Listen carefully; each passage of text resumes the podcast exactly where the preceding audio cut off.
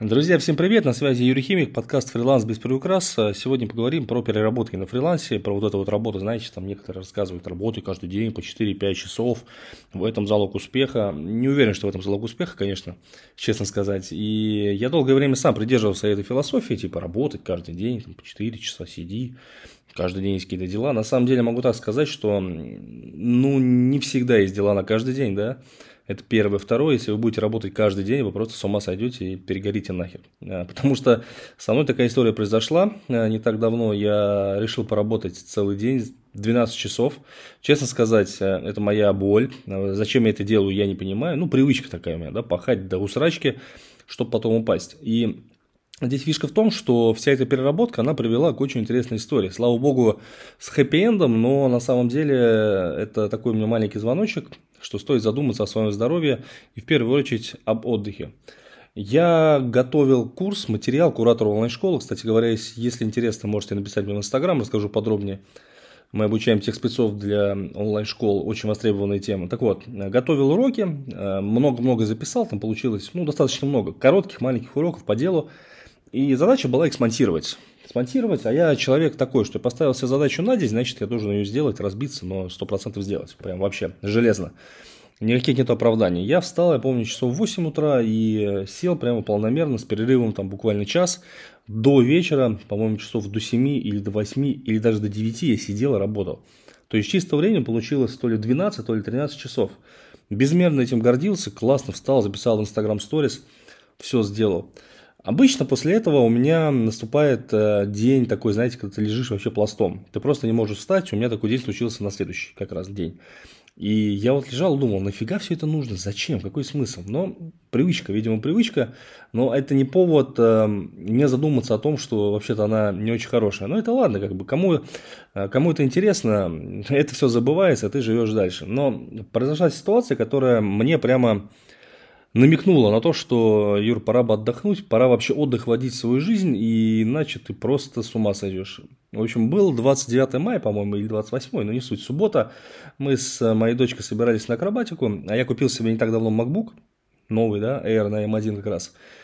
Приятный, да, за сотку, классный, красивый, замечательный для работы, классный. Кстати, с него сейчас я пишу подкасты как раз. У меня есть такой чехол специальный, переносной, сумочка. И я туда положил MacBook, положил наушнички, все чин-чинарем, дома взял мусор, все это взял в одну руку. Дочке говорю, лишь бы MacBook не выкинуть в мусорку, мы пошли на помоечку, я MacBook благополучно с мусором да и выкинул. Причем я даже не подумал об этом. То есть я иду, у меня в руках Mac. Я сказал дочке, что хорошо бы не выкинуть, я его выкинул, я об этом даже не вспомнил. Понимаете, в моменте не вспомнил настолько вот эта сильная усталость, она настолько давит, она настолько прямо вот добивает, что ты, блин, ты, ты выкидываешь, понимаешь, MacBook за сотку, и ты даже не вспоминаешь об этом. Конечно, через полтора часа я помнился, полетел обратно, перерыл всю помойку, там ничего не нашел. Мусор лежит, макбука нет. Слава богу, хвала богам там, или каким-то там макаронным монстру, не знаю уж кому. Были камеры, мы увидели, что взял там мужик, мужика нашли, взяли, поймали, там, да, приняли, MacBook вернули. Но поверьте, это прямо дикое везение. Потому что, кроме этого, я купил себе новый MacBook сразу. Он пришел мне бракованный, этот MacBook, понимаете, да, степень безумия. То есть, я по факту себе а, подарил минус 100 тысяч рублей. То есть, и вот эта вот переработка, я потом задумался, она вот как раз-таки вот и цена.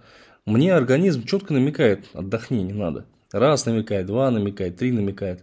Но я не слушаю, да, какая разница, нормально. Ну, и организм просто берет, деньгами меня наказывает. Хорошо деньгами, а не здоровьем, да, каким-то там, или чем-то еще. И я вот после этого крепко задумался, вообще, надо ли, стоит ли смысл в этом какой.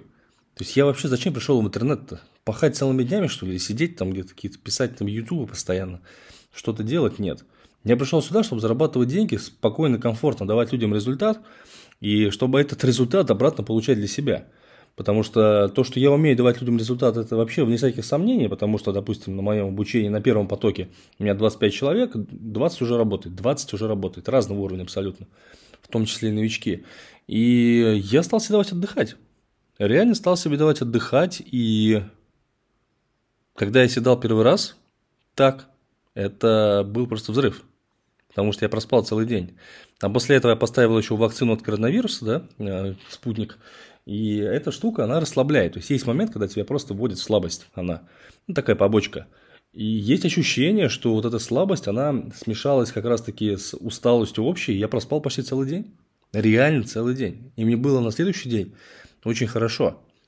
И вот я просто подозреваю, что вот эти переработки, они до добра-то не доводят.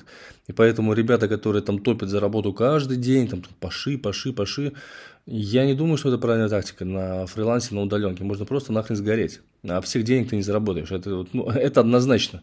То есть можно там упарываться, зарабатывать миллионы миллионов, но всех денег ты не заработаешь. То есть если не будет здоровья, если не будет сил, нормального сна, то какая вообще, как, какой смысл в этом заработке денег? Вот. И я для себя все-таки пытаюсь сейчас найти баланс, найти вот это вот среднее между работой и отдыхом, потому что тоже в жизни задумался так, ну кроме работы, что есть у меня? Да ни хрена. Разве это правильно? Нет, неправильно.